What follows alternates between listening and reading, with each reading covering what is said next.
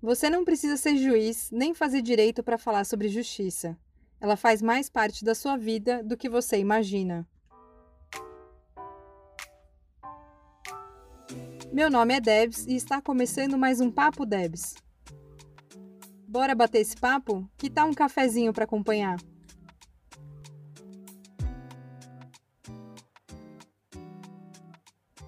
Oi, oi, pessoal, sejam muito bem-vindos a mais um episódio aqui do podcast Papo Devs.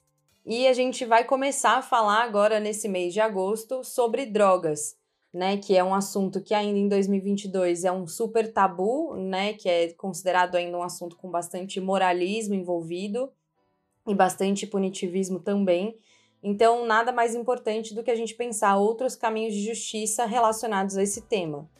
Eu já vou pedindo desculpa desde o começo do episódio, porque eu estou com uma tosse de cachorro velho, como dizem por aí, que já está fazendo aniversário também. Então eu vou fazer de tudo para essa tosse não incomodar vocês, já mais do que me incomoda.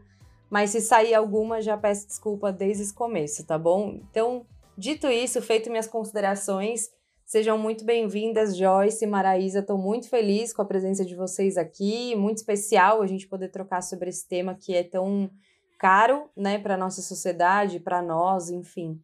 Então, uhum. sejam muito bem-vindas. Me contem como vocês estão, como estão as coisas por aí. Obrigada, Debs. Nossa, é um prazer estar aqui com você nesse teu canal, no podcast, que faz um serviço tão importante de informação, né, de assuntos tão relevantes. E é um prazer estar aqui com a Maraísa, coordenadora da Casa de Passagem, que fez, faz um trabalho maravilhoso dentro do âmbito público. Então, vai ser um prazer tomar um café com você aqui, Debs. que delícia! Oi, Debs. Oi, pessoal, boa tarde. Joyce, uma alegria muito grande estar aqui de novo, né? Conversando, batendo esse papo, esse café me traz boas lembranças, né? É uma honra para mim muito grande fazer parte desse projeto. É, falar sobre drogas, como você falou, é um tabu muito grande, mas é necessário. Então, ver pessoas engajadas e, e dispostas a ouvir, a falar sobre, a aprender, para a gente é muito importante. Ai, que massa! Fico muito feliz. E já queria perguntar, assim, para vocês. É eu confesso que eu sei que é uma pergunta difícil, tá? Se não. Nossa, Débora, não faço a menor ideia, tá tudo bem também. Uhum. Mas que é já um praxe aqui do podcast, que é perguntar em relação a isso, né? As drogas, o que, que é justiça para vocês, assim? Quando vocês pensam em justiça relacionado a isso, o que, que vem na cabeça de vocês? E pode ser a primeira coisa que vem mesmo. É, eu como diz a, Deb, né, já vou começar também aqui meu, minha justificativa, que acabou de aparecer uma furadeira aqui no andar de cima. Sempre tem nada. a furadeira da gravação. É, ela, ela chegou, apareceu aqui. Eu acho que justiça para mim ela tá muito é, justiça para mim ela vem sempre acompanhada da palavra social, né? Uma justiça social. Eu acho que essa questão da dependência química ela é, uma, é um tabu muito grande, porque ele está sempre associado à questão da marginalização. Então, o dependente químico ele é sempre visto como alguém que está infringindo a, a lei, como alguém que está é, à margem dessa sociedade, né?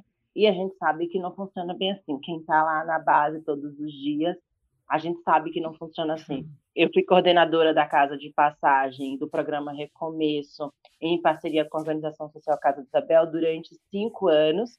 Né? A gente não tem mais esse, esse, essa parceria hoje, é outra organização que dá continuidade nesse trabalho. Mas nesse período de tempo em que eu estive à frente desse projeto, me foi muito caro, no sentido de que me foi um divisor de águas, porque eu também uhum. tinha essa visão, né? Apesar de ser assistente social formada, apesar de já estar atuando na área há muito tempo, a gente só vivencia, identifica mesmo o que é real quando a gente está inserido, né? Quando a gente está lá dentro, quando a gente está vendo, quando a gente está trocando informações, quando a gente está conhecendo vidas, que você olha, anda na rua, você vê uma pessoa na calçada, você não para para olhar para aquela pessoa, né? Você às vezes nem vê É um, eu, eu costumo dizer que é um ser humano invisível. Uhum. E aí, uhum. quando você senta com essa pessoa e ela te conta a história dela, e ela te leva a refletir junto com ela como que ela chegou naquele lugar, te faz tirar uma venda do rosto, né? Te faz entender enquanto ser humano qual que é o teu papel enquanto ser humano, qual que é o teu papel enquanto profissional, o que que você está levando, né, de, de concreto para essa transformação. A gente, eu costumo falar muito que é nosso maior ganho é a, a total transformação da realidade do sujeito. Então, a uhum. dependência química, ela chega em primeiro lugar, porque para estar nesse projeto era dependentes químicos, usuários de crack, que estavam em situação de rua ou vínculos familiares fragilizados. Uhum. Então, ele acabava vindo pela questão da dependência química. E aí, quando ele chega para a uhum. gente, e a gente senta e olha esse sujeito com um olhar, com outro olhar, você descobre que é secundário a questão da, da dependência química, quando você vê os direitos sociais violados, quando você vê os direitos civis violados, direito à educação, à habitação, à, à alimentação, que é um uhum. direito, né, que assim muitas pessoas não dão importância para isso, mas é fundamental. A Sim. palavra diz direitos fundamentais. Então, quando você proporciona para o sujeito tudo isso que ele está há muitos anos é, violados, ele começa a ter uma clareza do que realmente é dependência química. A dependência química é o uso contínuo de substâncias químicas que leva o sujeito a perdas tanto materiais, perdas de saúde, de relações familiares, de convivência com a comunidade, e por aí vai, né, uhum. trazendo várias outras outras perdas. Então, é, a dependência química é uma doença, a ciência já comprovou, é uma doença que é vista vista e tratada como crime por mais da metade da sociedade.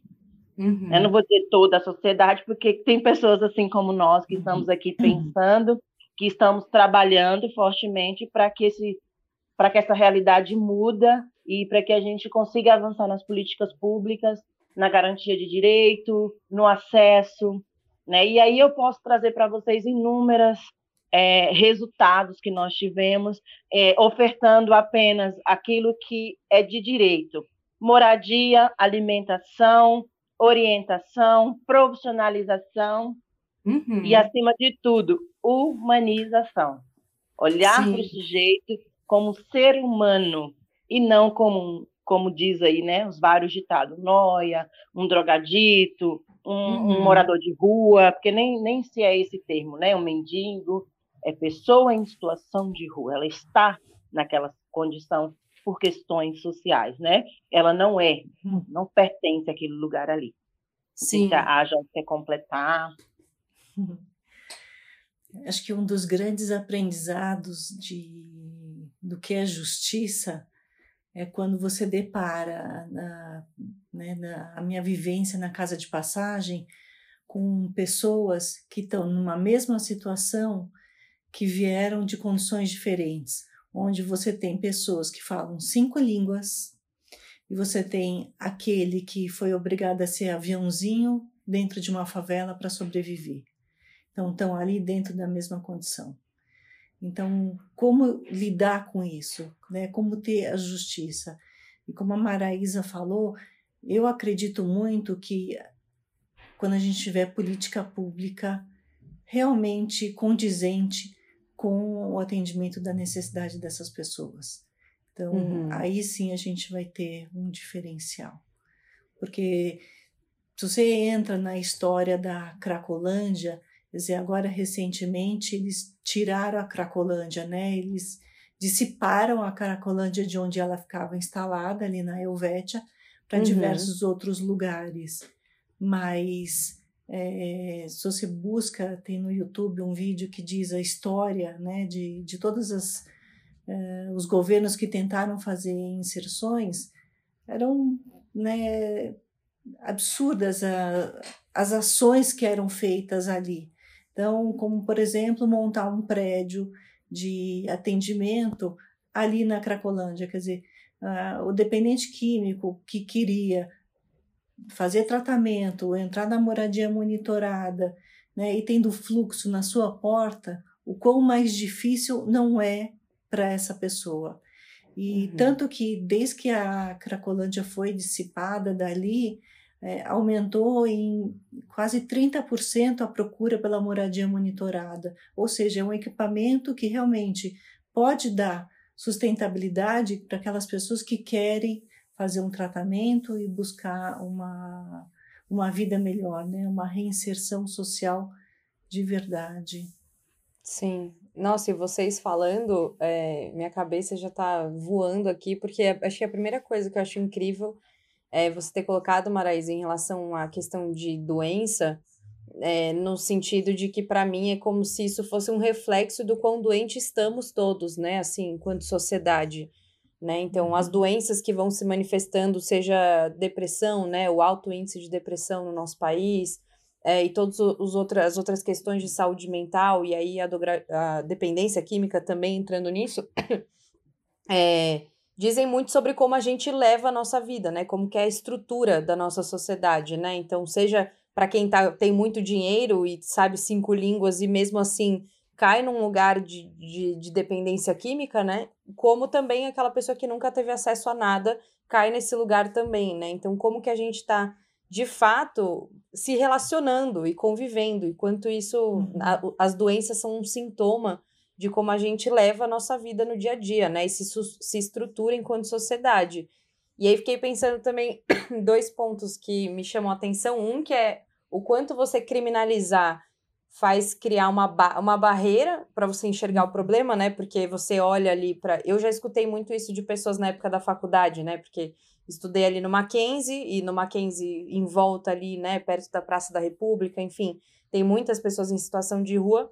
E era muito comum escutar, tipo, é, tá ali porque quer, né? Porque, enfim, quando você olha enquanto crime, né? A pessoa ali é tipo é uma criminosa, porque usa drogas, etc., ilícitas, né? Tipo, esse nome droga ilícita é uma coisa que já coloca a pessoa em outro lugar faz com que você nem, nem queira saber daquela pessoa. Ah, ela escolheu fazer isso da mesma coisa, da mesmo jeito que alguém mata alguém, a pessoa usa droga e é isso. Não não quero falar sobre isso, não quero lidar com essa questão. E aí quando você tira, diga, pode falar. Mas muito desse, dessa fala, muito das pessoas que trazem essa esse diálogo para uma, uma situação dessa, também é muito fruto do que a gente, do que a gente tem aprendido nas escolas, também é muito fruto do que a mídia nos apresenta. Total. Também é muito fruto do, uhum. Da bolha que muitas pessoas, né? Nós estamos uhum. inseridas numa bolha que não consegue visualizar. Porque, assim, aquele, aquela pessoa, ela não quer estar ali, ela não quer passar frio, ela não quer passar Lógico. fome, ela não Quem quer perder a isso, né? dignidade. Né? Quem escolhe perder a identidade? Claro. Quem Exato. escolhe perder a dignidade? Quem escolhe é, sofrer, passar frio, fome, sede, medo, angústia, todos os sentimentos que, né, que permeiam essa pessoa para estar naquela Sim. situação. Né? Então, é muito fácil é, para quem não tem um, um, o mínimo de, de noção do Sim. que essa sociedade, ela, é, ela, primeira coisa, né? Nós vivemos uma sociedade que traz aí várias questões, racismo, é, a, a, questão da mulher, a questão da mulher preta, a questão do, do preto em detrimento da, de, de uma pessoa branca, né? Das escolhas da educação, então, se você for olhar todo esse contexto, assim, nós vamos ter vários pontos para a gente poder discutir e a gente nunca vai chegar num, num denominador comum. Então, eu sempre vou pelo caminho da educação, né? Se informe, estudem, busquem uhum. entender o contexto, né? Assim, dar a essa, dar a essa pessoa a dignidade e o poder de fala. É uma coisa que a justiça restaurativa trouxe para dentro da casa de passagem, e aí eu, eu né, sou suspeita porque sou uma grande fã desse, desse projeto, desse formato de justiça restaurativa, que ela deu voz, ela deu oportunidade e ela deu escuta a quem nunca foi visto. Uhum. Né? Então, você poder falar onde você não vai ser interrompido, onde outras pessoas não vão te julgar, num espaço de confiança, de acolhimento e de segurança, você poder trazer, explorar um pouco é, as outras potências que você tem. Porque antes de ser um dependente químico, você é um pai de alguém, é filho uhum. de alguém, é irmão de alguém, é marido de alguém, gosta de alguma coisa, gosta de ouvir música, gosta de fazer um rap, gosta de dançar. Tem várias potências na calçada das ruas da cidade de São Paulo e de todo o Brasil. Uhum. Né? E aí você, você escolhe, você opta, você vai olhar é, o potencial que está naquela calçada ali e, e, ela pode aflorar, ou você vai falar assim, está ali porque quer, porque teve oportunidade, porque tem abrigo. Uhum. Eu escutava muito isso, e aí é uma, uma crítica minha pessoal, porque eu escutava muito assim, ah, mas tem muitos abrigos, por que, que não vão para os abrigos? Já refletiu sobre a qualidade desses lugares? Já refletiu é. sobre qual oferta para esse sujeito? Porque, assim, dentro do, do, do, do nicho da, da, assistência social em si, eu sou assistente social, estou falando como assistente social que sou, é, a gente vai muito no, na, no emergencial, a gente precisa sanar a, a, necessidade de abrigamento, de alimentação e do cuidado de agora. Né? Uhum. Mas o que, que esses lugares, esses espaços têm feito para que esse sujeito não fique lá semanalmente e proporcione a ele uma nova oportunidade, para que ele saia daquela situação? Porque é isso que a gente vem falando sempre. É, o nosso objetivo na unidade era romper com o ciclo de violência, romper com o ciclo de situações de pessoas em situação de rua. Era esse o objetivo, fazer com que essa pessoa criasse perspectiva, queresse é, e poder, né? Não é basta querer, tem que querer e tem que ter condição para isso. Então, a nossa uhum. função era dar condição para que ele realmente, de fato, rompesse com esse, com esse ciclo. Então, é muito fácil falar, mas olhar as políticas públicas de forma crítica e questioná-las é que, não vai, que, não, que vai nos levar a refletir, né? Sim, Sobre sim. quem somos e onde queremos chegar. É, porque essa realidade é nossa, né? Tipo, quando eu vejo uma Exato. pessoa em situação de rua, eu faço parte da, da estrutura que sustenta essa pessoa continuar na rua, né? Então, se, se a gente não se percebe enquanto coletivo, né, nessa cultura bastante individualista que a gente vive de, ah, se eu batalhei para e consegui, todo mundo consegue, né, nessa alucinação, uhum. você fica achando que a pessoa só escolheu estar lá. E eu lembro de perguntar, assim, para colegas de sala, tipo, é sério que no seu íntimo você acha que a pessoa escolheu, assim, ela tinha cama, ela tinha comida, ela tinha família, ela falou, ai, acho que não. Acho que eu prefiro ficar passando fome na rua no frio. Tipo, assim, que, o quão a gente está separado dessa compreensão de coletividade, né? Que é muito clara dizer assim, que eu não preciso buscar números, eu não preciso buscar dados, estou baseando na minha escuta e no meu trabalho técnico. Eu posso te dizer assim, assim de forma segura, mais de 80% das pessoas que a gente atendia, que a gente conversava e que a gente buscava o contexto histórico, eles traziam como pano principal de fundo a violência. Uhum. E é uma violência dentro, não só uma violência estrutural, mas uma violência desde antes uhum. da gestação. Era dez palavras com a família e você entendia tudo. Entendia tudo, buscava tudo. Então, a, a, essas coisas não são levadas em consideração, né? A questão da violência, a, questão do racismo, a questão uhum. da falta de oportunidades, a questão da precarização do ensino público do nosso país. Uhum. Isso não é levado em consideração. É como você falou, o que, que o seu íntimo quer ver? Uhum. O que, é como você pergunta, Sim. será que dentro do seu uhum. íntimo é isso mesmo que você pensa? É Sim. isso, é o que, o que o íntimo da gente quer ver, né? Uhum, sim. É, é por isso que eu batalho para que o projeto de justiça restaurativa ele realmente se torne uma política pública, porque como que funciona o projeto? Primeiro, assim, de acordo com a resolução 225 do CNJ sobre justiça restaurativa, é assim, você tem que abarcar as três dimensões: a institucional, a social e a relacional, né? Então, assim, as instituições têm que participar tem que estar tá lá. E a social também. Se a gente não tiver esse olhar amplo, a gente não vai conseguir. Porque a justiça restaurativa, o, o projeto que a gente trabalha da Comissão de Justiça Restaurativa da OAB de Pinheiros, ele pressupõe círculos semanais, onde a gente traz uma conversa com um processo circular com os dependentes químicos é, semanalmente, E essa questão da, da rotina, de você manter essa, uh, essa frequência, isso vai trazendo mudanças, até do ponto de vista da neurociência, você traz mudanças cerebrais, porque você traz uma mudança química no organismo. Então, a justiça restaurativa, como ela está, é, o projeto como ela, ele foi desenhado dentro da metodologia, dentro da prática abordada pela Kay Pranes, você tem um, um check-in. Esse check-in, a pessoa vai falar um pouco de si, vai contar um pouco de como ela está chegando. Depois você tem a parte da contação de histórias. Depois você tem uma reflexão. Cada semana é uma reflexão diferente sobre um assunto que, para aquelas pessoas, são assuntos relevantes. Então, esse aprendizado coletivo que você vai aprendendo um do outro vai mudando também toda a química do cérebro.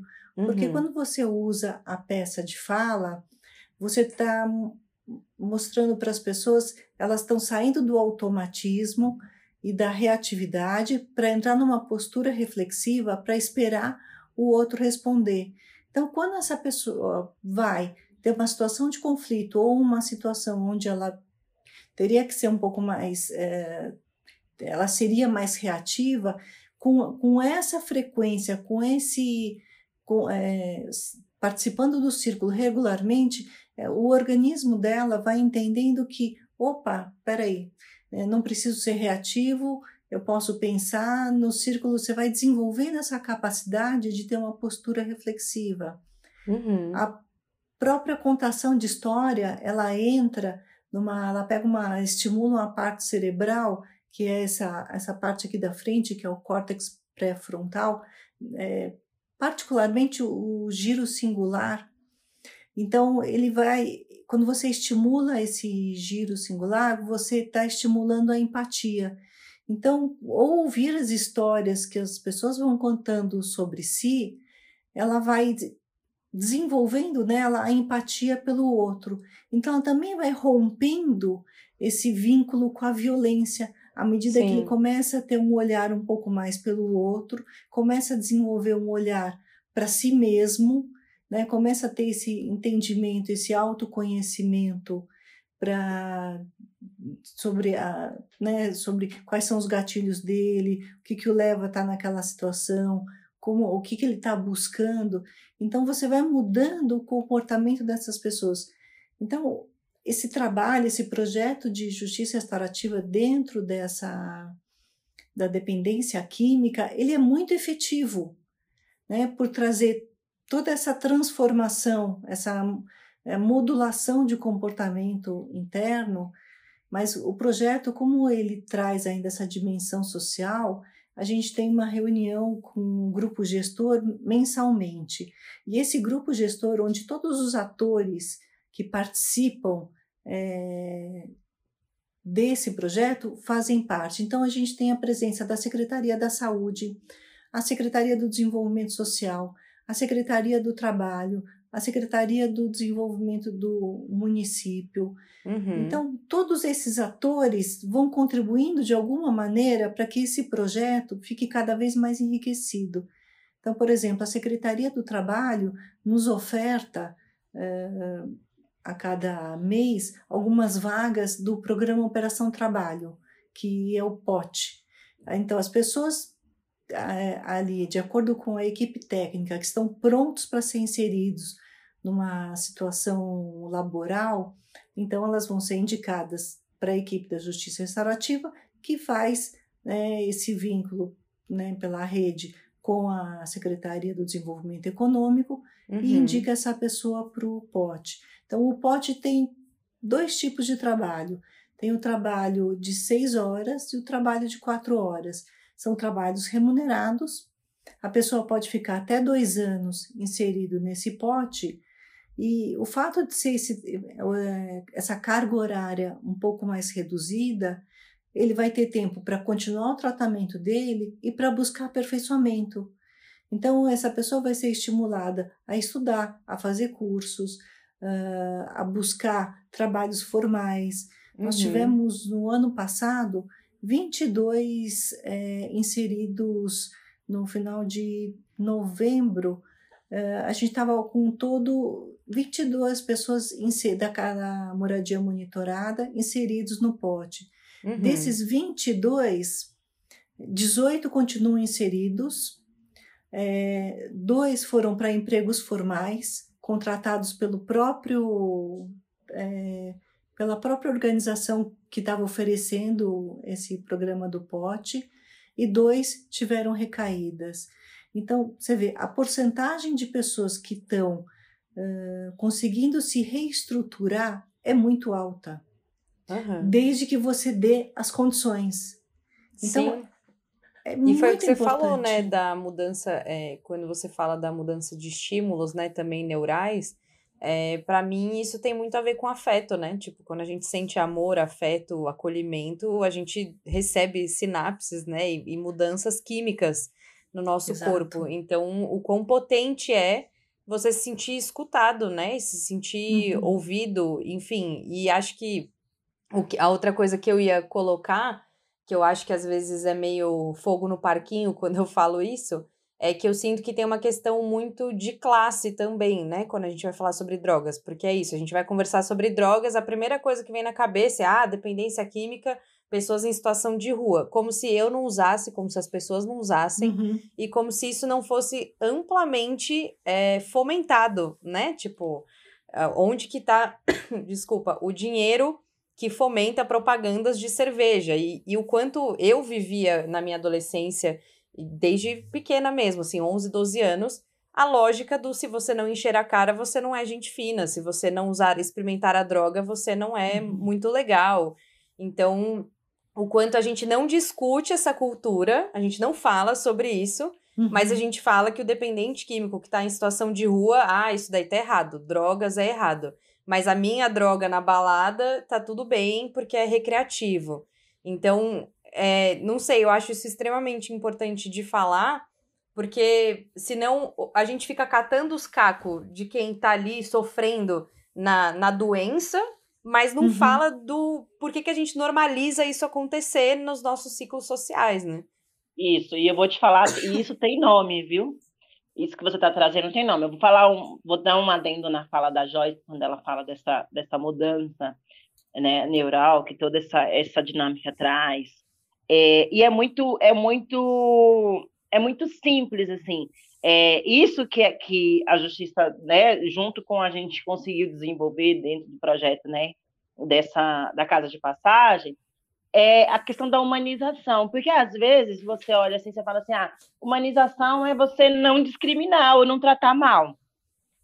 Mas ela vai muito além da a humanização, ela, ela, ela caminha por uma estrada muito mais longa que isso, né? E ela está no simples, assim. Lá nós, nós tínhamos uma dinâmica de um serviço humanizado, então, para começo, assim, toda a equipe, toda a equipe, de, de mim, coordenadora, a, a menina da, do operacional, todos nós éramos técnicas.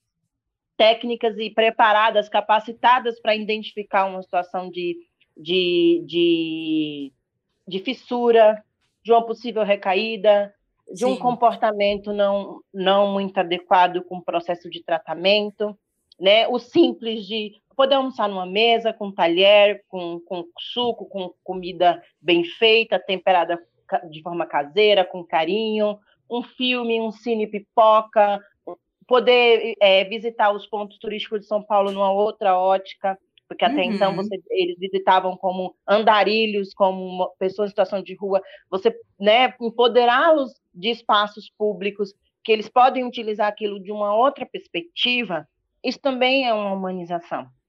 E isso também é poder levar ele a essa reflexão, auxiliar nesse processo de tratamento da uhum. dependência uhum. química e, e dizer para ele, olha, é possível, né? Você consegue é, ver as coisas de um, de um outro jeito, porque a autoestima, as perspectivas, elas são muito abaladas aí por N questões, né, que a gente poderia falar aqui até amanhã. E isso eu queria com, complementar aí a fala da Joyce. Quando você fala isso, da diferença da pessoa que está, por exemplo, lá na Cracolândia e do que está lá, lá em Moema, em Indianópolis, não sei, é, é o nome. Porque os da Cracolândia é os vagabundos, noia, Sim. os marginalizados. Essa outra parte é os como é que é os não compreendidos, ah, não tem é falta de compreensão, é falta de, ah, os pais trabalhavam muito, não ficavam em casa, coitadinhos. Eles eles são os doentes. Uhum. Eles são doentes, são os doentes. Eu tive uma consulta com, com, com um médico no meio desse, desse projeto e a gente estava conversando, e aí ele perguntando que, que, né, sobre a minha vida, e eu comentei que trabalhava numa casa de passagem, ele me fez a seguinte proposta. proposta. Ele falou assim, olha, eu estou abrindo uma casa de, de, de atendimento para pessoas que fazem uso de substância em Atibaia, é uma mansão, aí ele começou a me mostrar fotos, mas lá a gente só vai receber filhos de políticos, de artistas, de, de gente da alta sociedade. Então, eu preciso de alguém que esteja à frente nesse projeto, mas tem que ser alguém muito discreto, porque não pode falar, porque as, os jovens vão estar em tratamento. Você sabe que é uma doença muito severa. E ele foi falando e eu fui observando as palavras, observando a forma com que o cuidado com que ele tinha para colocar isso.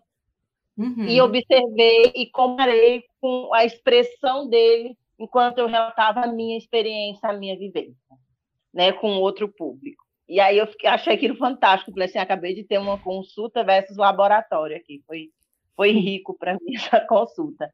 Então, é, é, é esse olhar que a gente busca, quando a gente fala de dependência química, a gente está falando de dar oportunidade a, a uma pessoa que está em um tratamento é dizer a ela que ela, que ela pode, que é possível, que ela tem uhum. potência, capacidade, né? É um olhar e não é isso não é um olhar como eu costumo brincar com o pessoal, falar assim, ah, não é um olhar assistencialista, é um olhar de dignidade, um olhar uhum.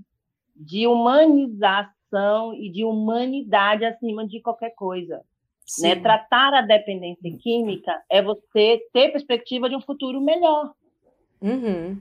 Eu acho que eu, eu acho que o grande olhar, é, Mara, é olhar para as pessoas como iguais. Quer dizer, não importa se é na casa em Atibaia ou se é numa casa de passagem. A doença é a mesma. E a oportunidade tem que ser a mesma. Uhum. É, porque a gente não vai, não vai falar disso é, abertamente dessa forma, porque, de novo, né, tem vários fatores estruturais passando por aí, como a Maraísa colocou desde o começo, né? Tem a questão do racismo, do classismo, enfim, o próprio machismo, que vão recortando essas realidades a ponto de que uma pessoa X que usa uhum. drogas tem tal é vagabundo, etc, etc, e a outra que usa é descolada, é gente fina, é tipo do rolê, né? É, tanto que tem até aquela aquela música do MV Bill, que o bagulho é doido, que eu, eu acho aquela letra muito incrível, quando ele fala que é isso, né? Que, tipo, a pessoa branca vai tomar medicamento enquanto ele vai preso, tipo, né? Pelo mesmo uso de drogas. Um é o, é o doente e o outro é o vagabundo que devia estar tá fazendo qualquer outra coisa, né?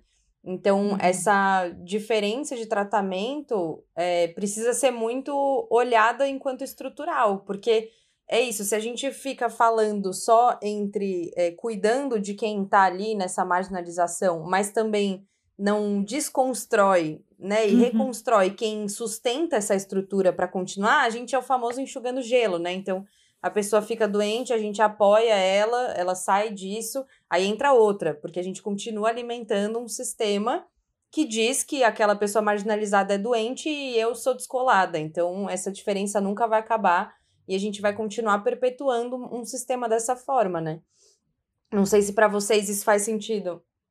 E a gente vê assim que quando há políticas públicas, iniciativas privadas que realmente vêm com, com esse objetivo né, de, estar junto, de tentar entender, de buscar parceria, de auxiliar, funciona. Funciona, porque assim, olha, a política pública vem e fala, ó, você tem um espaço acolhedor, um espaço de proteção, de alimentação, que vai te dar aí é, vai te dar ferramentas para você dar continuidade ao tratamento de saúde junto ao uhum. CAP, junto, né, às atividades terapêuticas que você vai desenvolver nesse período. Isso aí é o setor público, né, é, uhum.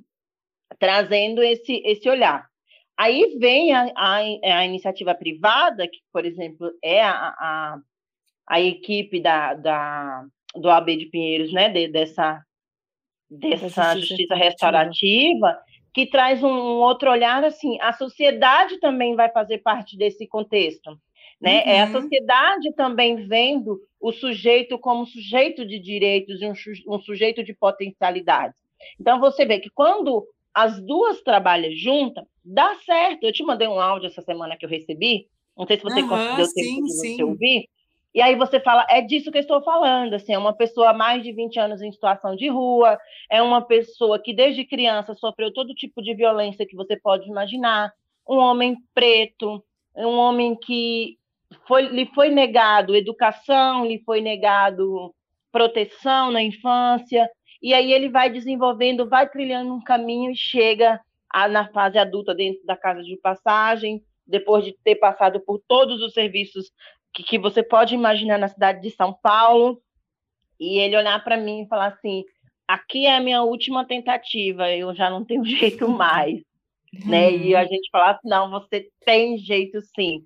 E aí ele, a gente vai trabalhando essas questões em paralelo com o acompanhamento do CAPS, que é de extrema importância, né? A, a saúde atuando junto, em parceria, a gente conversando, dialogando todo o tempo, para que ele tivesse condições de dar, dar um salto na, na sua vida. E foi o que aconteceu. Então veio a oportunidade do pote, ele entrou pelo pote, foi contratado pela empresa, Hoje ele continua trabalhando nessa empresa, são três anos sem uso de nenhum tipo de substância, são três anos lidando com as frustrações, com as questões do dia a dia de um outro modo. E uhum. você ouvir uma pessoa de 38 anos te falar assim, ó, a minha vida inteira eu usei, nunca consegui ficar sem uso, e eu estou sem uso há três anos, mediante o trabalho da tua equipe, mediante todos os esforços que foram feitos para que eu chegasse nesse, neste lugar. Então você fala, vale a pena. Uhum. Vale muito a pena. Vale muito a pena você investir no ser humano, você investir na potencialidade dele, porque o resultado não é dinheiro que paga. Sim. Não tem dinheiro que paga. Assim, a satisfação minha enquanto profissional, enquanto ser humano, ter olhar para uma pessoa e saber que aquela caminhada dele eu, eu, eu fiz parte, eu tecei um, um pouquinho daquele tapete para ele atravessar, Sim. é algo que eu não sei nem explicar. Sim. Eu quero te complementar, Mara, porque assim, essas pequenas vitórias é, é como um trabalho de formiguinha. É, a gente acabou sendo convidados para fazer círculos numa república por conta de um acolhido que estava na casa de passagem, acabou tendo sua autonomia e foi para a república e aí a equipe técnica da república maravilhada assim, puxa, por que como essa pessoa está tão imbuída do tratamento uhum. dela, da, do crescimento individual, de de estar tá no trabalho e aí nos convidou. E agora tivemos uma, um outro convite também de uma, chama-se CT Metropolitana, que é uma das primeiras, é, que chama Centro de, de Tratamento Metropolitano, dentro da cidade, que normalmente esses centros de tratamento eles são mais afastados, Sim. onde a pessoa fica um ano tal. Então, e agora a SEDES, que é a Secretaria do Desenvolvimento Social Estadual, está montando uma CT metropolitana e nós fomos convidadas para fazermos círculos lá dentro da, dessa CT, por conta também de da, da equipe técnica olhar nosso trabalho e perceber, puxa, né, traz um resultado. Mas mais que isso que eu queria contar é que um dos acolhidos, assim, ele é, é contratado por essa CT metropolitana para trabalhar com os dependentes químicos. Então, uhum. um cara que passou pela casa de passagem, que conseguiu um trabalho, né, que começou pelo porte, que foi sendo contratado pela, pela gestora daquele do, do programa do pote. Hoje está contratado formalmente, CLT, trabalhando nessa CT metropolitana, que também nos referendou, e assim nós estamos então iniciando o trabalho também na CT metropolitana. Então, esse trabalho de formiguinha, que acho que a gente vai crescendo, né? Hoje a gente está na moradia monitorada, nessa CT metropolitana, tem uma, uma, uma equipe que está na, nas repúblicas da Vila Mariana, então a gente vai crescendo, mas isso mesmo, a gente vai ter um resultado disso se a gente conseguir que isso fosse uma política pública. Sim. Aí sim a gente teria um, né, um, um olhar para o futuro assim bem promissor. Sim. Mas porque a gente vai... ser política pública é o resultado disso ser prioridade do governo, né? Então, isso Exato. ser prioridade enquanto sociedade, né? Enquanto não é política pública é ah, faz do seu voluntarismo aí. Você acha legal fazer, faça, mas assim, não contem com a minha estrutura. Então, Exato. quando passa a ser uma política pública, a gente está dizendo de algo que é prioridade a ser feito, né? Precisa de estrutura, orçamento e tantas outras coisas. E, e eu queria comentar uma coisa que a Maraísa falou, que eu fiquei pensando aqui, esse lance do não ser assistencialismo, né? Que daí você tinha falado também no começo sobre o abrigo. E é uma coisa que eu sempre pensava, e eu fiquei por muito tempo é, num projeto social que tinha de umas amigas minhas que a gente entregava marmita no centro, acho que era todo domingo.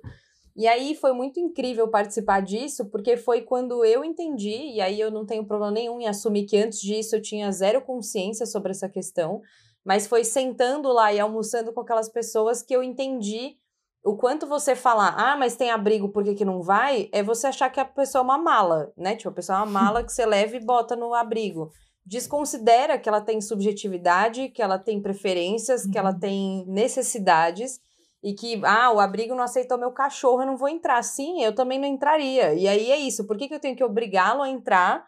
Porque eu sei o que é melhor para ele, porque eu sei o que ele tem que fazer, ao invés de criar condições, né, ou ajudar, apoiar, criar condições para que aquilo seja algo mais coerente e cuidado, né, e cuidadoso com as pessoas.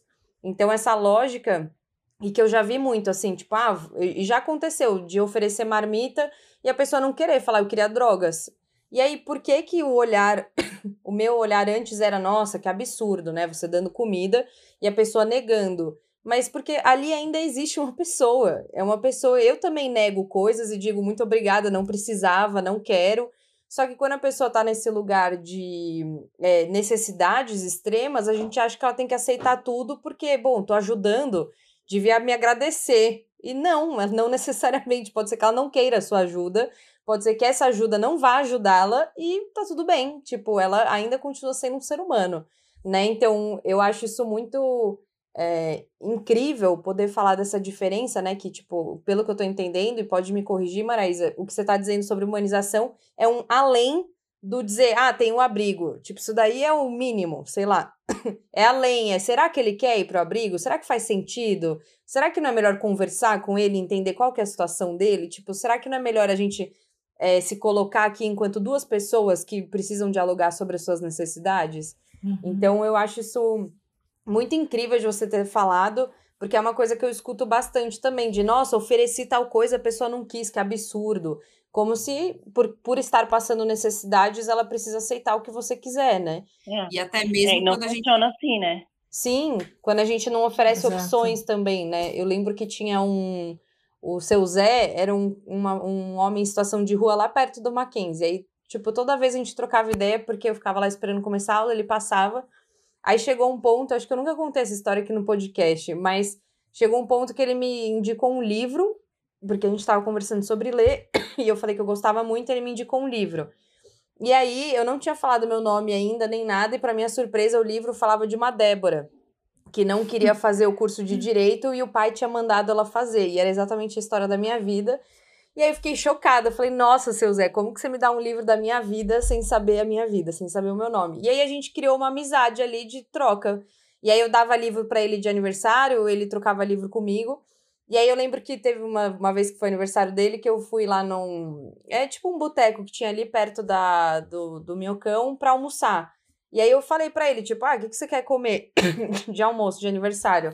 E aí ele falou pra mim, tipo, cara, ninguém nunca me perguntou o que eu quero comer. Tipo, todo mundo simplesmente me dá comida, porque eu tenho que aceitar, porque é isso, tô passando fome, tanto faz o que eu vou comer. O importante é não morrer. E agora acho que é a primeira vez que eu escuto o que você, o que eu gostaria. E ele não sabia responder o que, que ele preferia comer, se ele queria comer frango, carne, tipo, isso nem passava na cabeça dele como uma possível escolha. Então, é, eu acho que se abrir para essas experiências de você viver o outro ser humano, que é isso, eu aprendi muito com ele, aliás, ganhei livro dele, tipo, é você se abrir a esse outro ser humano que tem tantas necessidades quanto você, né? De é... Mas, enfim, era tipo, resumindo, era isso, essa questão da, do assistencialismo como já estou ajudando, já estou fazendo caridade. Uhum. Então, assim, que desaforo. Não sei se você passa isso. Sabe o que, que eu ouvi um dia? É, uma pessoa perguntou, eu estava próximo, né, de, uma, de um diálogo no ponto de ônibus, eu já trabalhava, né, com dependência química, e a pessoa perguntou para a pessoa que estava em situação de rua, ela falou assim, você está é, tá na rua porque você usa droga? Aí ela olhou assim, e aí ela já me reconheceu, né, do, do, do trabalho, do dia a dia. Ela olhou para mim e falou assim: Dona Marais, o que, que a senhora acha? Aí eu falei: Acho que você poderia responder. Aí ele falou assim: Não, eu não estou na rua porque eu uso droga. Eu uso droga porque eu estou na rua. E uhum. aí, tipo, eu também não esperava essa resposta, sabe? Eu também não estava preparada para essa devolutiva. E aí ele terminou ali o diálogo, a pessoa ficou, ah, tipo, sem graça. Uhum. E aí eu uhum. olhei para ele, eu olhei para ele e falei assim, mas nem eu esperava essa resposta. Aí ele pegou e falou assim, muitas vezes a gente vem por outras questões, até mesmo por questões, questões de saúde mental, questões uhum. de violência, questões de perda de, de, de poder econômico, né? De, agora na pandemia o que a gente mais teve foi famílias inteiras em situação de rua por perder renda, por, per, por perda econômica, por perda, perda de, de benefícios sociais, e aí vai. E aí ele falou assim para mim, eu, é, a maioria das pessoas que usam uhum. droga hoje, que, que não vieram por conta da droga, é para conseguir se manter vivo. Uhum. É para conseguir passar uma noite de, de frio. É para é tentar esquecer o que me trouxe aqui. E aí ele foi explanando sobre várias coisas, né? E eu aprendi a lição desse dia então, né? É, não, se, não, não é o que, o que te faz usar a, a qualquer um tipo de substância, mas é tentar entender qual que é a ferramenta que o Estado, que o município pode ofertar para que essa pessoa consiga retomar a sua vida. Uhum. Né? Eu, enquanto Estado, eu estou oferecendo políticas públicas paliativas, eu estou oferecendo políticas públicas de higienização, uhum. porque nada mais é do que higienização que se faz com, pessoa, com o pessoal da Cracolândia, com as pessoas uhum. que estão uhum. ali na Cracolândia, aquelas mulheres, crianças, idosos e homens. Lógico, todo lugar tem o oportunismo, tem, tem o traficante que está ali, né, uhum. né, ceifando ainda mais de vidas que já estão no, no limite da, da, da, existência. Existe também, mas o que a gente precisa entender e ver é que isso é uma parcela. A uhum. sua grande maioria necessita de políticas públicas efetivas, políticas públicas que transformem a realidade do sujeito. Ele não está pedindo caridade, é uhum. é dever do Estado Exatamente. Né, que, que, que, garante isso. Ele tem direito à moradia, ele tem direito à empregabilidade, ele tem direito à educação, ele tem direito à saúde, ele é um sujeito de direitos. E ele está ali porque os seus direitos foram violados. Ele está ali naquela situação porque ele não teve acesso no momento oportuno a uma educação de qualidade, ele não teve acesso a uma moradia digna, ele, muitas uhum. crianças não têm acesso a uma proteção. Eu não sou mãe, mas olho as mães ao meu redor e fico pensando o quanto para elas é importante que o seu filho tenha uma moradia digna, alimentação e, educação. Mas olha de onde eu estou, que lugar que eu tenho, tenho essa visão hoje. Uhum. E aquela mãe lá na comunidade com sete crianças, oito crianças, nove crianças, que ela não tem o que dar para essas crianças comerem, que ela não tem como levar as nove para a escola, É muito, é um olhar, gente, muito além, assim. Chega a me dar desespero de pensar nas fragilidades e vulnerabilidades com que nós, seres humanos, estamos sujeitos a vivenciar. Uhum. Né? Então, é olhar para outra pessoa e pensar: eu hoje tenho um lugar de privilégio porque eu consegui educação, não foi meritocracia. Não foi meritocracia da minha parte. Né? Foi muito esforço, muito sofrimento para que eu chegasse onde eu cheguei, mas eu tive oportunidade. Eu tive as pessoas que me deram oportunidade, porque só a meritocracia, é, ela só vive na cabeça de quem só olha para si. Uhum. E não consegue enxergar como um todo as expressões das questões sociais, a vulnerabilidade, a violência, um país corrupto, um país que, é, que eu costumo dizer é, classicista, misó, misógino, muitas vezes, né? Então, ampliar a visão, tirar a visão do micro e levá-la para o macro. Aí você vai conseguir ter compreensão e tentar achar o caminho para que a gente tenha cada vez menos que sentar e debater uma política pública como se ela fosse um favor e não um direito. Uma, um dos primeiros, um dos primeiros não, o primeiro círculo que eu fiz na Casa de Passagem, a Casa de Passagem foi o primeiro lugar onde a gente começou a fazer esse trabalho de justiça restaurativa. E foi um dia que Maraísa me chamou lá para conhecer, conhecer a equipe. Eu falei, ah, já que eu estou aqui, eu queria ouvir um pouco das pessoas sobre o que, que elas querem falar no círculo. E uma das primeiras falas foi exatamente essa. Mudou muito a minha forma de ver, de que era impossível estar tá na rua limpo. Então, foi aí que eu comecei realmente a entender, né, como que como era a vida dessas pessoas. E quando eu perguntei sobre o que, que eles gostariam, né, quais os temas que eles gostariam que a gente trouxesse ali para uma reflexão, daí foi uma coisa incrível, porque assim, 90% trouxe, é, vamos falar sobre trabalho, sobre emprego. Uhum. Então foi aí que a gente começou a, a buscar né, esse trabalho de, do grupo gestor e essas parcerias para a gente conseguir realmente levar essas pessoas para uma condição onde elas pudessem começar a ter uma real, de verdade uma reinserção social. Sim. Então é isso. Se você ouve, assim como a Maraísa falou, né, do micro para o macro, é ali, foi na primeira reunião com 20 pessoas. Eu já ouvi Sim. tudo isso.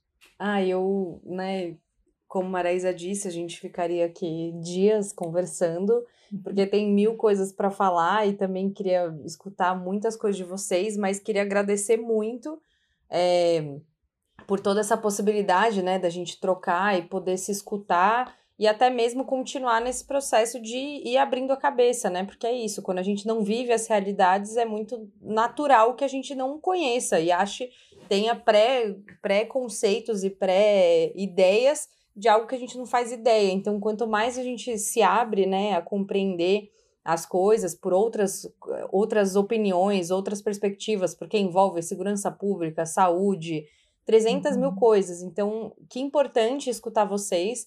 E da minha parte, eu super ia deixar aí para as pessoas que estão ouvindo, você aí que está nos ouvindo até agora, que acho que o recado é o da Maraísa, de ampliar a visão do micro para o macro para a gente poder cada vez mais compreender os problemas enquanto complexos e que se tratam de ser humanos sujeitos de direitos. Então, para mim, isso é o que eu vou levar dessa conversa.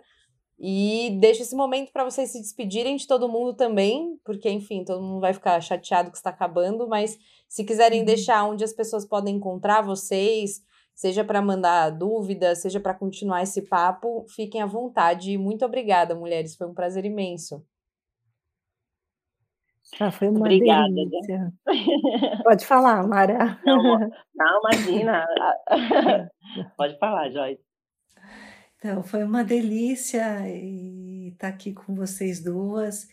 É, com a Maraísa, assim, eu adorava sentar na casa de passagem, pelo menos ir 10 minutos antes para conversar com ela, um dedinho de prosa, porque era sempre de um aprendizado imenso. Então, realmente foi um prazer enorme estar aqui com vocês. E se alguém quiser o meu contato é joyce.markovitz.gmail.com ou nas redes sociais, Joyce Markovitz. Vai ser um prazer continuar essa conversa. E muito obrigada pelo convite, Debs. Uma Tô delícia esse teu café. Obrigadão. Obrigada, Mara, pela parceria sempre.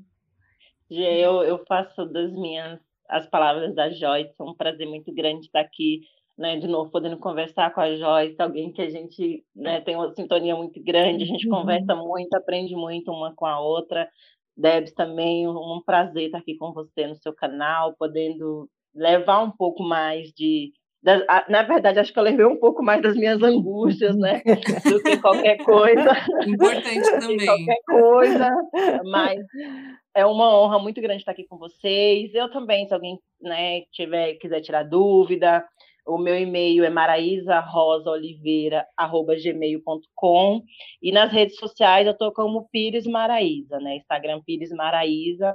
É só entrar lá que vocês acham para tirar dúvida, para estou à disposição. É, desde que eu deixei a casa de passagem, eu não, não estou mais à frente do projeto de, de pessoas em situação de rua, mas eu continuo atuando na área da dependência química, só que agora com CAPS, CAPS Infanto Juvenil.